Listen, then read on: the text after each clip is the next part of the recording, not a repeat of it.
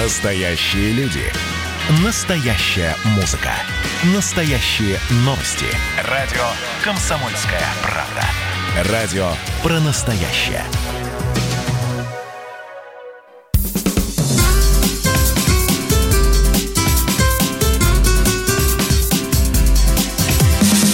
Программа с непримиримой позицией. Вечерний Мордан.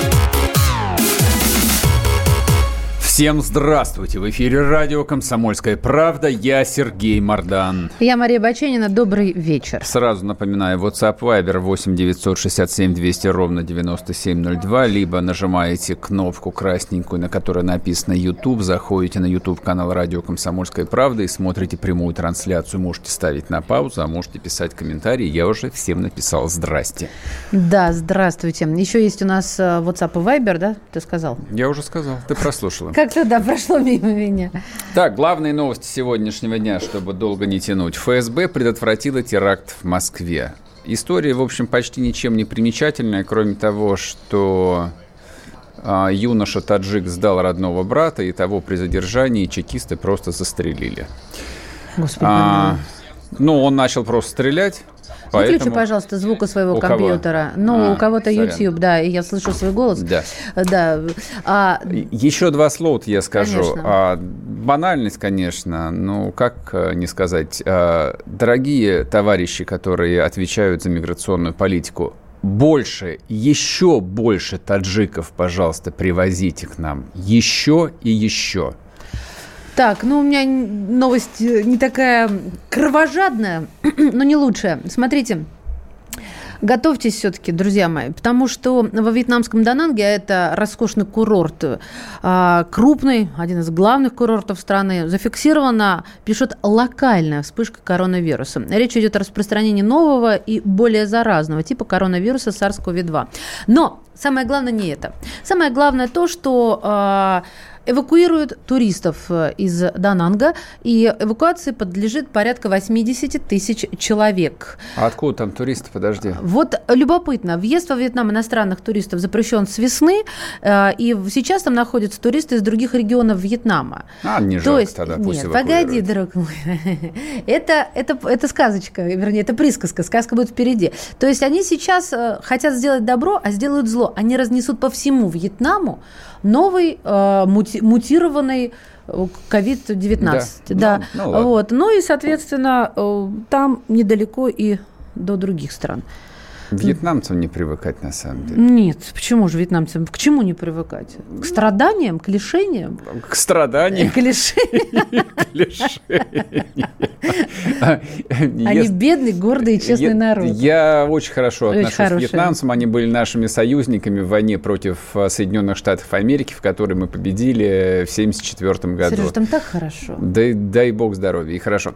Так, ну и ладно, заключительная новость для того, чтобы, в общем, сразу, сразу загнать вам кровь кровь как следует, Турция вслед за голубым потоком остановила и газопровод «Турецкий поток». А, пишут, что пока на две недели. Эрдоган дал время подумать о своем плохом поведении на Кавказе и Ближнем Востоке. Это цитата из одной турецкой газеты. Это нам, нашем плохом да, поведении. конечно. А, соответственно, дальше легко спрогнозировать ответные меры России. Ну, по поводу Ай-Софии мы уже сказали, что это внутреннее дело Турции. Асада пока сдавать, наверное, не очень хорошо что, соответственно, остается потенциальная война Армении и Азербайджана. Вроде бы как теоретически это было бы интересно, там заблокировать экспорт азербайджанского газа в Турцию через, через газопровод Баку, Тбилиси, Эрзерум, Джейхан. Но любая война на Кавказе и в Закавказье – это не наш выбор. Это, в общем, такая игра с огнем, которую потом очень трудно остановить. Ну и, в общем, очевидно, и там по, по прошествии последней недели и, собственно, все предыдущие 35 лет показывали, ничью сторону в конфликте между Арменией и Азербайджаном Москва занимать не может. Ну, в общем, а, Запад а, постоянно генерирует конфликты по всему периметру России. Все, в общем, вполне Не даем им покоя, ну, да. Ну, ладно, ну поехали. Поехали дальше. Вечерний Мордан. И наша любимая рубрика. Постоянная рубрика, да, вот злые люди здесь уже пишут э, в Ютубе, что опять про Дегтярева? А, Да. а как вы хотели? Да, я же сказал, что в России есть э, всего лишь один, э, нет, не один, я соврал, всего лишь два региональных руководителя, о которых знает вся Россия. Это Кадыров и Дегтярев. Про Кадырова мы избегаем говорить по понятным причинам.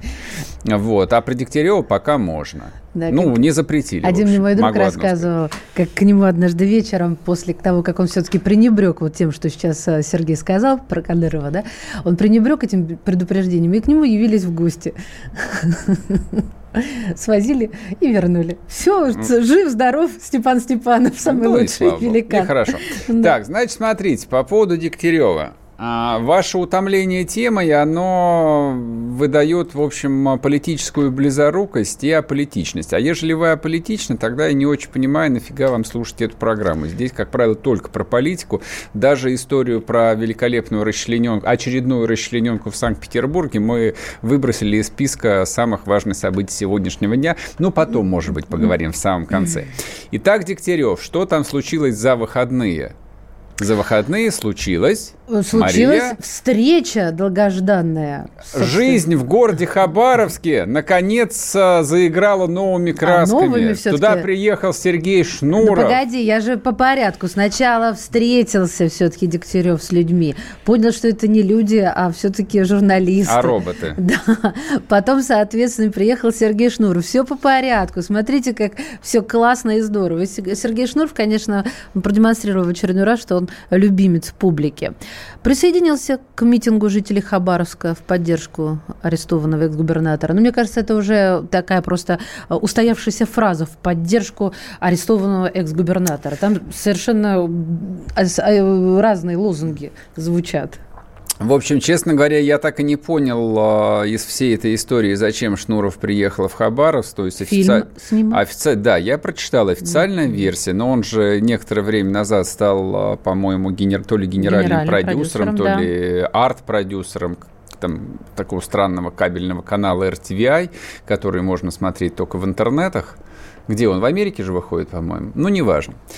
Вот. а, Но очевидно, что человек а, с гонораром такого размера, который последние лет а, 10 получает Сергей Шнуров, вряд ли поперся бы за 8 тысяч километров от Москвы для того, чтобы снять документальный фильм. Тем более, что в прежней жизни Шнуров, а, так сказать, в амплуа документалиста замечен не был. Ну, я с тобой, позволь, не соглашусь. Э, Это достаточно правильное как бы заявление. Тем не менее, во-первых, ты не можешь лишать э, Сергея какой-то активной э, гражданской позиции, это раз, а она, Она у, у него есть, ты да. Серьезно? Он всегда реагирует на любое событие, как минимум в стихотворной форме. То есть, э, что, кто на кого учился, это Слушай, раз. стихотворная форма не требует командировки А, э, я в такие сейчас, пердя. э, з- закончу. Так а почему бы не сделать вывод, что это, во-первых, его новая должность ему, ну, Мгм. так сказать, э, открывает вот, вот, вот этот путь. И если он не был замечен, то вот сейчас мы его заметим как документалиста. Я просто Шнурова считаю э, со всех сторон талантливым человеком. И он меня в этом Кто- пока не разочаровывал. Не-не-не, я не нарываюсь на спор. Я к тому, что ему же деньги предлагали, как э, он даже говорил, за то, чтобы он э, выступил за Дегтярева. Ну. Вот, он отказался. Это тоже было Попросил заявление. больше, и ему написали новый сценарий. Мне кажется, просто если речь о больших деньгах, то он получит их за съемки в фильме. Так он Послушай честно сказал, меня, сниму и уеду. Ничего, ничего не... Как может снять фильм человек, который в своей жизни никогда ничего не снимал, даже короткого информационного двухминутного сюжета? Вот примерно с Вот тем же... сейчас включу при- видео на Примерно с и тем же успехом, да. фильм. Да не- не, вопросов нет, Главной конечно. роли Сергей Мардан будет. Как вариант. Если в таком виде, то, конечно, наверное. Но я сейчас думаю, слушай, речь а, идет немножко о другом. Значит, а, Шнуров, он без, без, без всякого сомнения очень талантливый человек. Но на самом деле первая его характеристика, которую я бы ему дал, он человек а, совершенно вот а, кристального, химически чистого цинизма. Это прекрасно. Он да. икона нулевых годов, когда все покупается и все продается. Он этого никогда не стеснялся. Вот это мне он очень об, нравилось. Он об этом всегда открыто говорил. Абсолютно точно. Вот, он этим бравировал и сделал это, в общем, своей, если хотите, политической позицией. Вы хотите таки меня купить? Покупайте, ну, приготовьте, пожалуйста, денег, там да. от 100 тысяч долларов или сколько стоит его концерт. Вряд ли стоит он сейчас дешевле, наверное. Вот, но это банальный концерт, когда у тебя есть жирный райдер, когда у тебя, в общем, есть комфортный перелет в бизнес-классе с большой командой. Это не райдер, это не концерты в Хабаровске, это немножко другая история. А то есть надо напомнить, что Шнуров, э, когда это было, месяц, два месяца назад, вошел в политсовет э, такой странной организации под названием «Партия роста». Ее угу. лидер Борис Титов был у нас тут неоднократно. Он мил человек, но, честно говоря, я не понимаю, чем он занимается и за что выступает его партия, кроме как э, организовывает возвращение на родину всевозможных бизнесменов, на которых здесь э, силовики заводят уголовные дела. Это не относится не, к политике, не, не это относится совершенно к другому роду еще, занятий. Он не был понятен еще со времен предвыборной кампании. А Титов да, и дальше до этого, до этого Титов делал э, якобы шампанское на заводе Абрау Дюрсо. Вот, собственно, все, чем он знаменит. И вот в эту компанию с Борисом Титовым, э, который, в общем, борется за свободу бизнеса, подписался Сергей Шнуров. Ну вот где политика и где Шнуров. А он а, никак себя не проявлял, ничего не говорил. Ну, как-то вяло покрутили эту его старенькую песенку про выборы, выборы депутата гомосексуалиста. Ну и, собственно, как бы на, на этом все закончилось. И вот теперь он решил, видимо, о себе громко заявить. Вот в самом а, горниле, в самом жерле Пекле, да. российской политической жизни. Красиво да, получилось. в, в городе Хабаровске. Пока еще ничего не получилось, пока, в общем... Интервью по, дал, по, уже первое впечатление сюжет. есть. Ладно, сейчас мы уйдем на перерыв. Не уходите, вернемся и продолжим, соответственно, перемывать кости Сергею Шнурову и всем остальным. Андрей Ковалев. Простой русский миллиардер. В авторской программе «Ковалев против». Против кризиса, против коронавируса, против паники, против кнута, но за пряники – я расскажу вам, как спасти свои деньги и бизнес в эти непростые времена. Помните, миллиардерами не рождаются, становятся. Ковалев против. На радио «Комсомольская правда». По будням с 10 вечера до полуночи по московскому времени.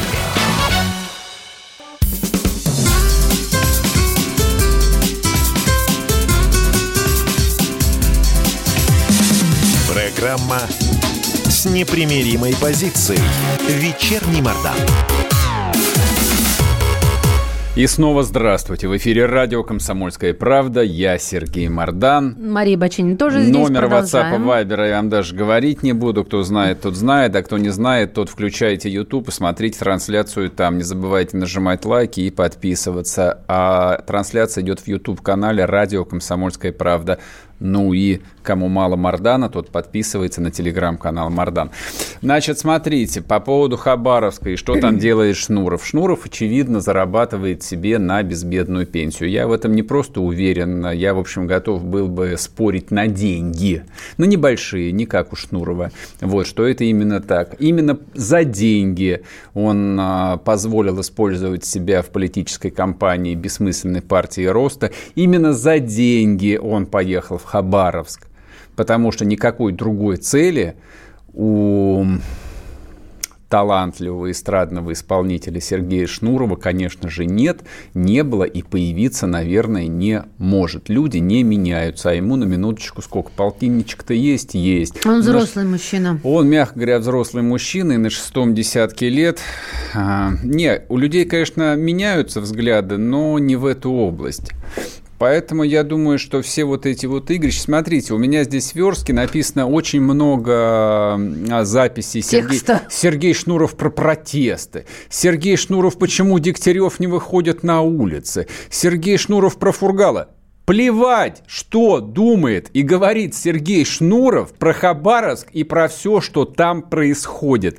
Это информационный мусор, это шум, который отвлекает от главного. А главное заключается в том, что почти месяц не прекращаются массовые протесты в бывшей столице российского Дальнего Востока. То, что столицу перенесли из Хабаровска во Владивосток, не, не значит ровным счетом ничего, потому что на пятитысячной вожделенной розовой купюре по-прежнему нарисован город Хабаровск. Это главное, что вы э, должны знать про то, какое место э, скажем так, на российской политической карте занимает этот город. Вот это вот самое, самое высокое. Москва, она сбоку, ну, в Москве, потому что расчеты в американских долларах там в основном идут. А вот все, что в российской валюте, это Хабаровск. Вот, поэтому можно Шнурова туда отправлять, Собчак туда отправлять. Хорошо, а кого туда Весь можно отправить? Клаб туда можно отправить. Сергей Александрович, скажи мне, кого туда ты бы отправил, будь твоя Да теперь воля? уже поздно, теперь уж даже и не знаю, кого отправлять. Туда надо было кого-то отправлять э, облечен. Слушай, ну мы говорили об этом две недели назад. То есть кого, по идее, туда нужно было отправить? Туда нужно было отправлять политика тяжеловеса. Это вот, я же проводил тогда аналогию, когда Путин э, в один вечер уволил Сердюкова с поста министра обороны, кого он поставил на его место? Он поставил на его место супер тяжеловеса Сергея Шойгу. Да. Вот решение какое, Но очевидно, должно было быть. Где ты еще одного Лаврова, Вообще Шойгу, не об этом идет речь. Вообще не об этом. О чем? Просто вот э, это было, по идее, как бы очевидное решение, но решение было принято, исходя из совершенно другой логики. Я даже не хочу его сейчас обсуждать, исходя из какой там, там а, Мансов с ЛДПР для того, чтобы там они сократили или потеряли свой рейтинг. Или, как тут пишут телеграм-каналов, потому что Путин хотел сохранить стабильность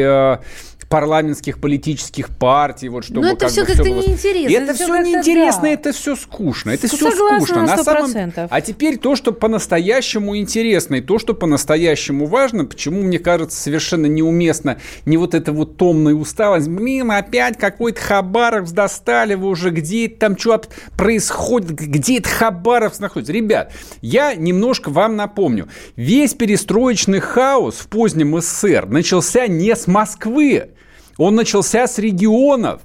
Не с этих идиотских митингов на Манежной площади, где мои там соотечественники и ровесники выходили с плакатами «Свободу Прибалтике! Горбачев, руки прочь от свободной Латвии!» Блин, вот тогда из пулеметов надо было по этим а, а, людям поколения 60-х, 70-х дать, мы бы до сих пор жили бы в полном шоколаде. Но до этого были волнения в Казахстане, в Якутии в апреле 86-м с лозунгами «Якутия для якутов», был корабль Карабах, Прибалтика, потом начались просто волной забастовки шахтеров в Иркуте, Караганде, в Донбассе. Кстати, в Донбассе шахтеры требовали независимости Украины. И только потом в эту историю вписалась малохольная Москва – и было это 21 мая 1989 года в Лужниках. Но правда, чтобы вы понимали размах, это было сразу где-то от 150 до 200 тысяч человек. Ого. Вот как, вот как начиналась перестройка, вот как начинался распад страны. Он начинался очень далеко от Москвы. И то, что происходит в Хабаровске, это экстра важно. Это можно забалтывать, замалчивать, там, не знаю, там рассказывать до бесконечности про, русскую, про руку Госдепа. Но это, другими словами, закрывать глаза на то, что происходит. А происходит вещь важная, происходит вещь опасная. И опаснее всего, что мы здесь, вот сидящие в Москве, в Ярославле, в Казани, в Калининграде, в десятках, сотнях русских городов, пока что не видим, что власть принимает какие-то адекватные шаги для того, чтобы с этими волнениями, с этим беспокойством народным что-то сделать. Туда отправили клоуна. Я сейчас не про Шнурова, про другого клоуна. Что прошло? Неделя прошла. Что-нибудь изменилось? Да ничего не изменилось. Вообще ничего не изменилось. Теперь туда отправляют еще одного тяжеловеса, Сергея Шнурова. Он, видимо, должен успокоить и отвлечь, так сказать, эту толпу. Но так его нужно было отправить с музыкальным ансамблем, и чтобы он ну, там... С чего ты взял, что его отправили отвлекать? Ну, чтобы он три дня просто непрерывно Наоборот, просто играл на центральной площади может концерт. увлечь еще толпу, развлечь и так далее. Мне так видится, что, что не, не вызывает это беспокойство, потому что все мирно. Слава богу. Это вот, однозначно вот, вот я прав, да. Вот правда, вот я сейчас говорю, слава богу. То, что Верю. произошло в эти выходные, я уж не знаю, кто это инсценировал. Там либо это эшники были, либо это были какие-то местные дебилы. Первая там какая-то вот драка, которую якобы устроили какие-то провокаторы. Я не знаю, я даже сейчас про это говорить не буду, но факт остается фактом, что когда такая, такая масса людей Ведется регулярно собирается в одном месте, и накал, в общем, пока что никуда не спасает, нельзя до бесконечности надеяться, что ничего не произойдет. Просто нельзя. Власть она для чего нужна? Но людей надо как-то успокоить, напряжение каким-то образом надо снять. И очевидно, что если там провести концерт Шнура или какой-нибудь шансон года с участием там всех звезд блатной музыки, напряжение сейчас это не снимет. Хотя не знаю, концерн звезд шансона в поддержку Фургала. Подогреем братву, Ну, Ты например, не наглей, лозунг. Сергей Александрович. Почему? Не знаю, даже просто не наглей. В общем, не знаю, пока... У меня такое ощущение, что мы будем каждый день начинать наши эфиры с разговора про Хабаровск. И к чему это должно прийти? К чему-то придет либо А, либо Б. Тут несколько вариантов, которые мы Дело уже в том, обсуждали, всем да, понятно. про- про- про- просто там по поводу Хабаровска у меня есть э, еще одно соображение. Хабаровск это ведь э, там не местная проблема. Там по большому счету это фурункул, который, ну вот он возник там вот в этом месте, на теле России, он возник вот в этой жопе, извините меня. Не на руке, не на спине, а в жопе. Повторяю еще раз. Достаточно, мы поняли тебя. Но фурункулез такая болезнь, он бывает, он покрывает все тело, если его не лечить. Это значит, как бы там а, кровь нужно чистить, там нужно пить антибиотики, нужно с этим что-то делать. Ну или хирургическое. Вот. А там, если посмотреть на назначенцев региональных, ну вот на вскидку можно там взять там 10, 15, 20 регионов из назначенных за последние годы. Вы хоть одного там в лицо узнаете? Нет.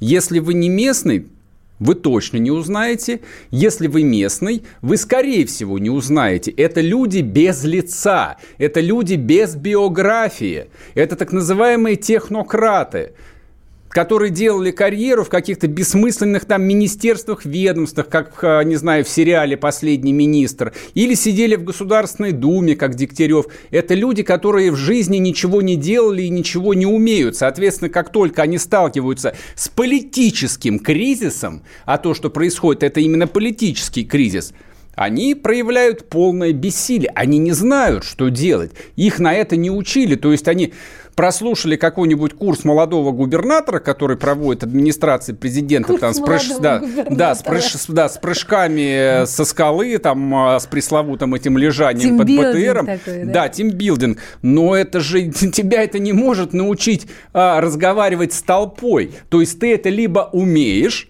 либо ты этого не умеешь. Тебе это либо дано, либо тебе это не дано. Смотрим на того же Дегтярева. Он умеет говорить с толпой? Нет. Он умеет говорить с группой подобранных клоунов на площади. Там в количестве 10 человек. С ними, да, он умеет своим басом говорить. Это убедило кого-то остального? По-моему, нет. Не, я был бы рад, если бы, в общем, это сняло напряжение. Но это не могло его снять.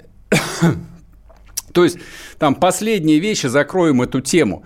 Этот пресловутый выход а, Дегтярева к народу случился, если я не ошибаюсь, после 10 часов вечера, когда на площади была только его охрана и журналисты. А после этого в 11 часов он поехал в ресторан, принадлежащий одному из видных местных функционеров партии «Единая Россия». Ну, самый лучший, который в Хабаровске можно было найти. Вот и вся, так сказать, политическая акция, которая с такой помпой была организована и так бессильно ах, отработана московскими СМИ. Вернемся после перерыва, не уходите. Ну что вы за люди такие? Как вам не стыдно? Вам по 40 лет. Что у вас позади? Что вы настоящем? Что впереди? Опомнитесь, пока не поздно. Вот вам мой совет. Ведущие нового утреннего шоу на радио «Комсомольская правда» уже совсем взрослые люди. Но ведут себя порой. Особенно, когда собираются все вместе. Они обсуждают, советуют и хулиганят в прямом эфире. С понедельника по пятницу. Начинайте день вместе с программой «Взрослые люди». Ведущие Тутта Ларсон, Валентин Алфимов. Стартуем в 8 утра по московскому времени.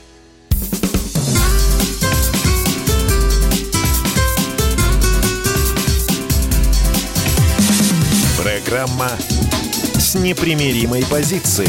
Вечерний Мордан. И снова здравствуйте. В эфире радио «Комсомольская правда». Я Сергей Мордан. Я Мария Баченина. Добрый вечер. Так, Так, все посмотрели, наверное, военно-морской парад. ну, Очень достойно показывали. Да, показывали его по всем каналам. Телеграм-каналы каналы были забиты видосами, фотографиями, восторженными комментами. А меня единственное, в общем, вывело из душевного равновесия фотография, а, где были Путин, Шойгу и, видимо, ну, не знаю, это был командующий Балтийским флотом, в какой-то тесненькой вот каютке этого катерка, на котором они объезжали, так сказать, строй боевых ну, кораблей. Военный флот это не для хором построенных на... Я понимаю, что в подводную лодку берут людей маленького роста, и если ты 150 э, сантиметров, значит, у тебя, возможно, карьера, а если 190, да. ты не пройдешь Да, дядя Степа служил да, на флоте, да, но не на подлодке. Да, в, да в, этом, в этом смысле это я все понимаю, хотя, честно говоря, меня сначала цепануло, ну вот, некий диссонанс. То есть я себе как представляю, там Верховный главнокомандующий принимает парад э, военно-морского флота. На чем он должен не плыть? На флоте не говорят плыть. Идти. Идти, конечно. Он должен идти на авианосце. Но есть, есть какие-то или традиции. или на линкоре вот с такой вот пушкой 150-сантиметровой а в тебя диаметре. покоробил, что покоробил? А он на каком-то, когда на катерке туда, значит, э, плывет. Ну, ну это что, вы что, издеваетесь, что ли? Ну, это, это то же самое, что Шойгу на Красной площади должен лежать на танке. Значит, или на так, БТР. Шойгу должен был, должен вообще въезжать на Красную площадь на белом коне. коне. На белом коне. Да, слушай, ну времена уже поменялись. Ну вот э, катер... И катер... у него белый конь нормальный катерок меня, честно говоря, цапанул. Вот э, я в этом вижу какой-то диссонанс. Не, мне тут в Телеграме мне тут же написали, что Мардан, прекрати очернять, что ты крипто... Сухопутная да, крыса. Ты кри- криптоукраинец, э, крип... это значит, э, да, духовный украинец. И что значит в русло Невы не может э, войти э, настоящий полноразмерный корабль? На это ну, у меня возник такой вот э, виртуальный ответ, что да и не обязательно парад проводить в русле Невы. Вон вышли в открытое море, и там, соответственно, принимайте. Я не поленился, залез в интернет, увидел фотографии государя-императора Николая Александровича на броненосце Петропавловск. Угу. Я нашел потрясающую фотографию генералиссимуса Сталина на линкоре «Молотов», который позже был переименован в «Кузнецов». Я понимаю, то есть на как вот вот я понял вот это откуда... они на них парады принимали от... или просто никаких парадов никаких парадов в России военно-морских не было просто а царь или так сказать генеральный секретарь вождь приезжал а, к воинам-краснофлотцам, например, так. или к морякам бравым. Вот, спросить, все ли у них хорошо, дают ли им две чарки водки. А традиция военно-морских парадов возникла там всего несколько лет назад. Не, это красиво, это вполне соответствует нашему времени, которое требует обязательного зрелища.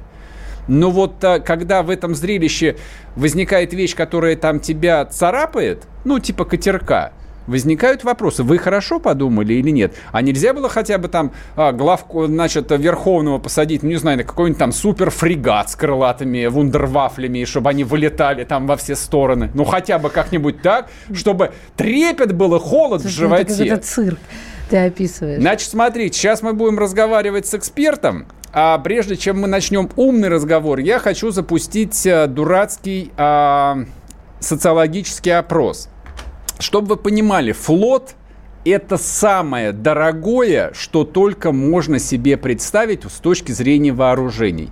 Вот ядерных ракет наделать стоит гораздо, гораздо дешевле. Флот, э, флот это тонны денег, просто это очень дорого. Итак, значит, сейчас у нас флот не очень большой, он компактный. А, то есть последние годы он действительно энергично обновляется, но если сравнивать его с флотами там, крупнейших военно-морских держав, Соединенных Штатов Америки, Китая, Великобритании, он микроскопический. Вот скажите мне, россияне, для того, чтобы у России был а, второй военно-морской флот в мире, вы готовы терпеть тяготы и лишения или нет? Если готовы, набираете 637 65 19, код Москвы 495. Если не готовы, 637 65 18, код Москвы 495. Поехали.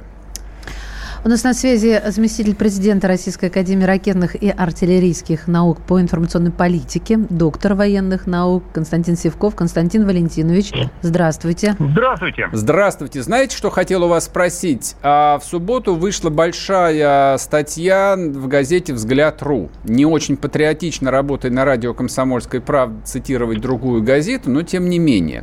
Значит, если кратко, здесь написано следующее. А, я, я уже коротко пересказал. Флот у России, во-первых, очень маленький. А флот а, воссоздается фрагментарно. Общей стратегии военно-морской у России нет. И поэтому зачем ей вот набор этих отдельно взятых неукомплектованных нормальных кораблей, совершенно неясно. Задает вопрос, сейчас скажу вам кто, журналист Александр Тимохин. А как эксперт, скажите, пожалуйста, насколько наш а, военно-морской флот, а, ну не то что конкурентоспособен, довольно дурацкий термин применительно к чему бы то ни было военному, насколько он способен полноценно выполнять военные задачи в современных условиях, с учетом там электроники, управляемых ракет, средств радиоэлектронной борьбы и так далее, и так далее, и так далее.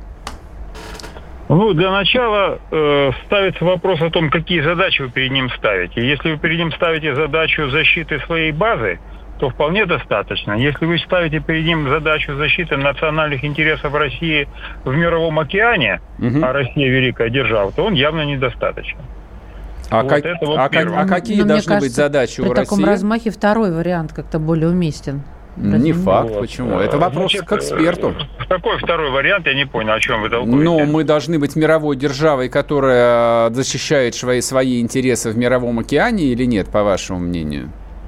Ну, э, мы должны быть державой, которая защищает свои интересы в мировом океане, а просто в силу своих а, размеров. А смысл? Вы понимаете, для начала, что для того, чтобы говорить о безопасности страны, надо для начала разобраться о том, что, из чего она состоит. Угу. Какие существуют контуры безопасности, границы безопасности. Есть понятие геополитических границ безопасности. Есть э, понятие э, границ безопасности ближнего предполья. Есть понятие безопасности, собственно, самих границ государства. Если мы уже дошли до того, что мы противник уже стоит у наших границ, то это означает уже все. Мы проиграли огромную зону безопасности. Ну и зачем мучиться тогда? Наделать ядерных ракет, да и все, и не париться. Вот так, да. Ну, а теперь я задаю вам простой вопрос. А решите ли вы, например, оказавшись в руля руководства, запустить эти ядерные ракеты, запустить этот самый апокалипсис? Потом я хочу напомнить простой пример. Соединенные Штаты Америки вот сейчас, физически, угу. сегодня, имеют мощнейший ядерный потенциал. Да? И они стоят на грани распада. То же самое пережил Советский Союз. Угу. Далее, что я хочу сказать. В малых локальных войнах, вот такая, как сирийская, война за предполье, война за контроль ситуации, война за коммуникации, маленькие локальные войны. Вы что, ядерным оружием будете применять? Вот Нет, американцы конечно. это хотят сделать, мы все возмущаемся. Не, мы, мы, не, мы не то, что возмущаемся. Не, у меня вопрос на самом деле абсолютно прикладной. Вот я смотрю на статистику по американскому флоту. Ну, для начала. Да. У них 11 авианосцев и плюс 11 авианосных групп. Мы что, должны построить 11 авианосцев? Нам что, с голоду ну, помереть, что ли? Значит, э, никто не заставляет никого помирать с голоду. А как можно Вопрос построить по-другому 11 авианосцев? Как, как обеспечивать национальную безопасность? Если мы говорим о решении, если вы говорите об 11 американских авианосцах, то вы предполагаете, что мы должны с ними воевать. Это уже другое совсем. Конкурировать, мы... я бы сказал бы, на морских да коммуникациях. Нет, вот, вот, вот, вот это абсолютно неправильная постановка uh-huh. вопроса. Воевать. Если вы говорите о том, что мы собираемся взаимодействовать с американцами и решать задачи в рамках малых конфликтов, низкая интенсивность, не вступая в прямое соприкосновение с вооруженными силами США, угу. то там другой совершенно расчет. Там расчет где-то иррегулярные формирования, где-то э, будут действовать регулярные войска, э, держав третьего ранга. Вот. То есть вопрос упирается в том, каким войнам мы должны вести. Если мы говорим о том, что мы должны быть готовы вести, скажем, а, одну локальную войну и вооруженный конфликт, то, в принципе, нам достаточно иметь четыре авианосца. Четыре авианосца? Ну так мы да, опять-таки... на Тихоокеанском флоте. Ну, Причем на Северном Тихоокеанском флоте. Причем а... совершенно не обязательно таких больших, как американские. А какие? Они вполне могут быть э, так называемыми авианосцами легкого класса, легкими авианосцами. Возмещение порядка там 40-50 тысяч тонн с авиагруппой в составе там порядка в общей сложности где-то там 50-60 летательных аппаратов, из которых там 20-24 это, собственно, истребители-бомбардировщики. Mm-hmm. Вот и все. Потому что авианосцы должны решать вполне конкретные вещи. Вот американцы, они создали вот этот флот, из 11 авианосцев для решения задач войны с СССР. Я прошу прощения, у нас осталось 30 а, секунд буквально. Как вы думаете, а Россия экономически-то потянет 4 авианосца? Какая Россия? Нынешняя, нынешняя, нынешняя, да. Нынешняя Россия не потянет вообще ничего. Ясно. Все, спасибо большое. Мы сейчас уйдем на перерыв, объявляем результаты голосования. Готовы ли вы терпеть лишение ради того, чтобы у России был второй военно-морской флот в мире? Да, 48%. Нет, 52%.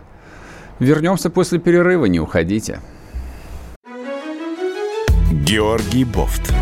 Политолог журналист, магистр Колумбийского университета, обладатель премии «Золотое перо России» и ведущий радио «Комсомольская правда». Авторскую программу Георгия Георгиевича «Бофт знает». Слушайте каждый четверг в 17.00 по московскому времени. А что такое деньги по сравнению с большой геополитикой? Мы денег тут не считаем.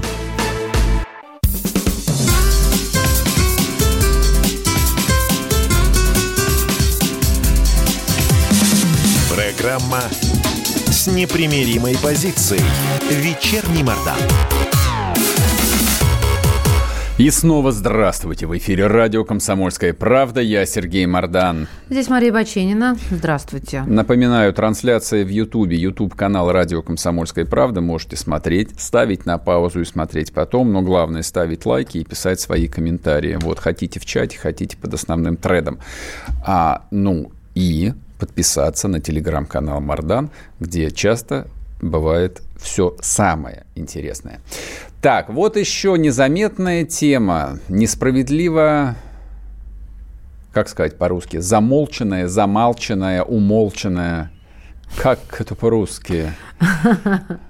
Ну, хороший вопрос. Понятно, ладно, тоже, тоже не знаешь. Да. Замолчанное. Да что-то как-то ты меня сбил. Обычно я такие вещи очень хорошо знаю. Значит, смотрите, а, у нас помимо того, что товарищ Асад, а, большой друг и союзник на Ближнем Востоке, ну, про с иранцами, в общем, так вот нельзя однозначно сказать, потому что еще 10 лет назад мы были в роли малого сатаны. Большой сатана была Америка, а малый сатана был Советский Союз, ну и Россия, соответственно, как правоприемник. В этом смысле а, иранцы нам никогда не отказывали вот, а, в правоприемстве к СССР. А есть еще один союзник, зовут его Халифа Хафтар. Это, это, это в Ливии. Значит, на этого нашего союзника наехали проклятые пиндосы и пообещали ему санкции за то, что он захватил нефтяные месторождения. А нифига было причем, гражданство американское да, получать и недвижку там при, покупать. Да, причем са, сам, он, сам он захватить ничего не мог. А нефтяные месторождения, а за, заодно и главный экспорта нефтяной порт страны захватили а, русские отпускники, которых называют бойцы ЧВК «Вагнер».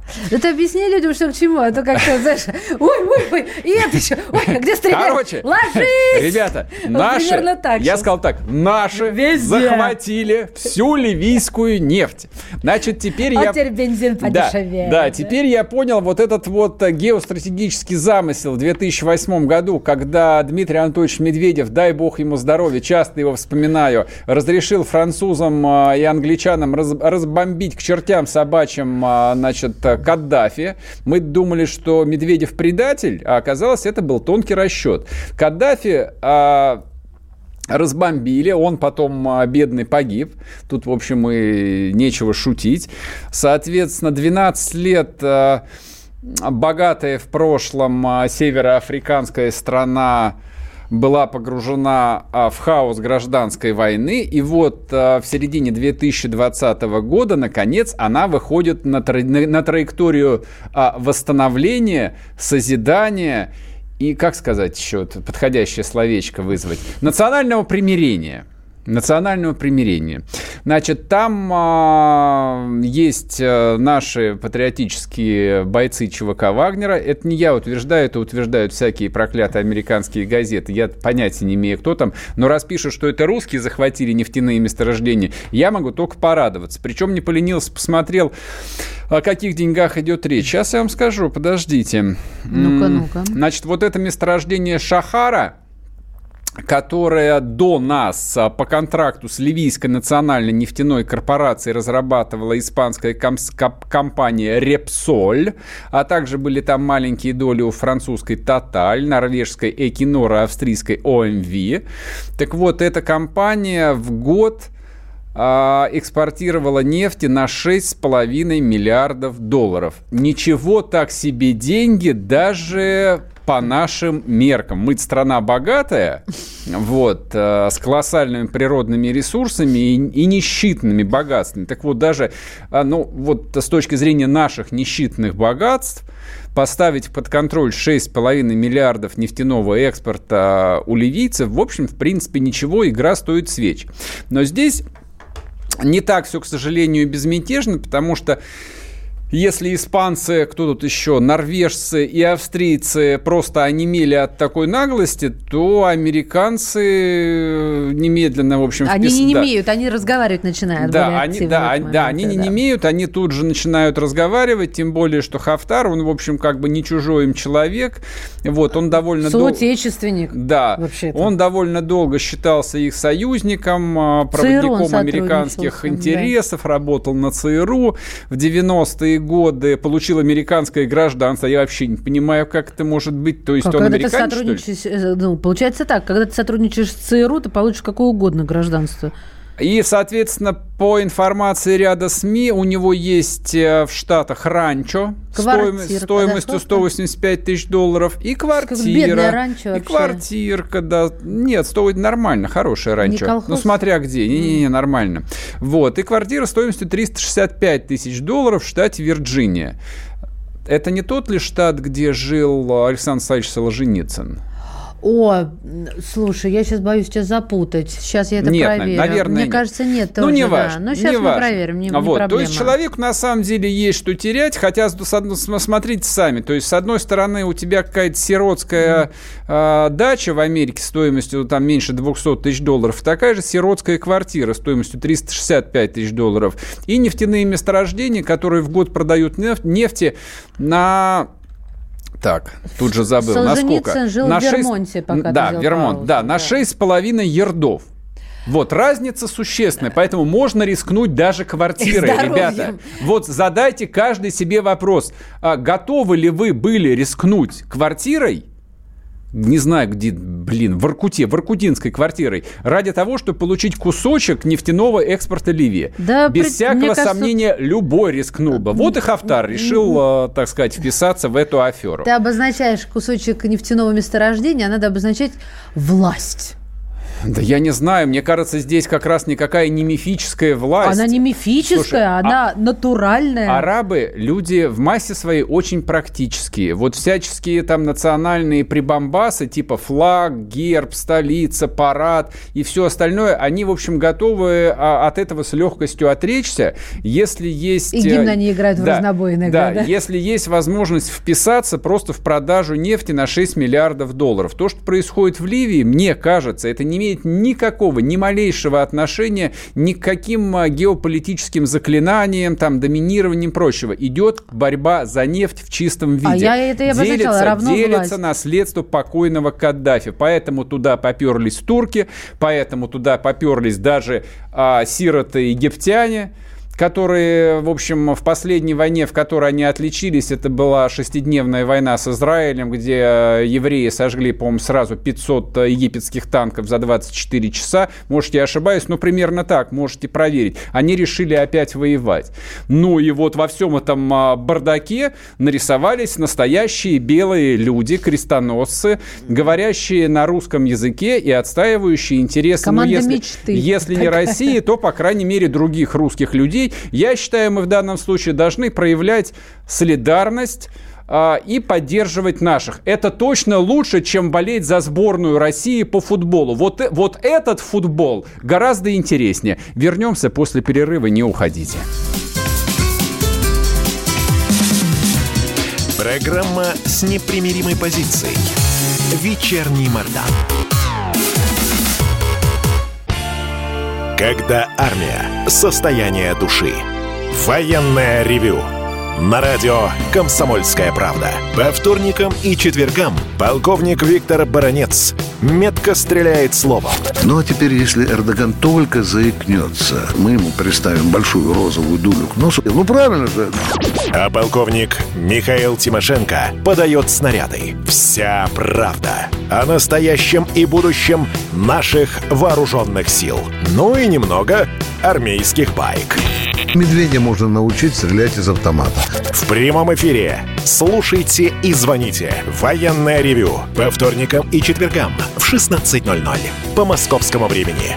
Никто не уйдет без ответа.